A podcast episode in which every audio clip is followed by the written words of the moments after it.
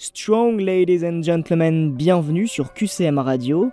On se retrouve comme chaque semaine pour mettre en lumière une femme qui a marqué l'histoire. Et cette semaine, Clément vous retrace la vie d'Irena Sendler. Et c'est tout de suite dans En voiture Simone. Sur QCM Radio. On m'a éduqué dans l'idée qu'il faut sauver quelqu'un qui se noie, sans tenir compte de sa religion et de sa nationalité. Voilà résumé en une phrase l'œuvre de toute une vie. Cette vie, c'est celle d'Irena Sendler.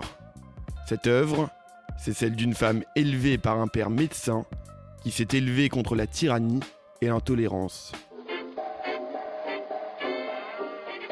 Étudiante dans les années 30, elle manifeste contre les discriminations imposées par l'université à ses camarades juifs.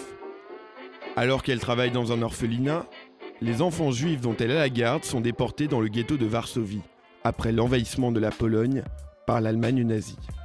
Alertée par les conditions sanitaires désastreuses dans le ghetto de Varsovie, Irena fait un choix. Sortir des enfants de cet enfer. Pour ça, elle multiplie les stratagèmes audacieux. Elle exploite d'abord une brèche dans un mur, avant de cacher les enfants dans les ambulances et dans des poubelles. Un jour, elle va jusqu'à pénétrer en voiture dans le ghetto munie d'une caisse à outils et de sacs à gravats, sous prétexte de travaux. Accompagnée d'un chien pour couvrir les pleurs, elle en ressort avec un bébé dans la caisse à outils et un enfant plus âgé dans un des sacs. Au total, elle sauve plus de 2500 enfants grâce à son obstination. Obstination qui sera douloureuse après son arrestation en 1943.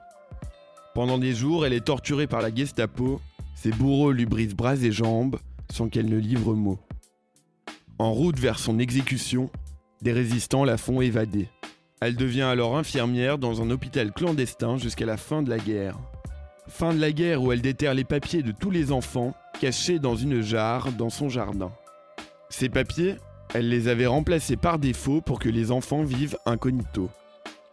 Après la guerre, Irena ne raconte pas ce qu'elle a fait car elle estime qu'elle aurait pu en faire plus.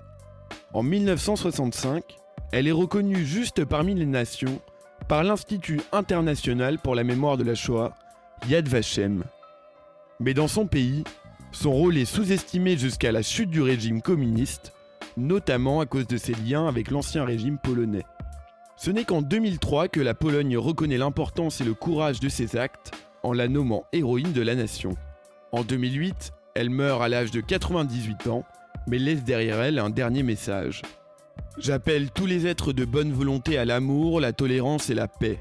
Un message qui sonne comme un testament pour celle qui aura su joindre la parole aux actes à une période où le monde n'offrait que la sueur, le sang et les larmes. En voiture Simone.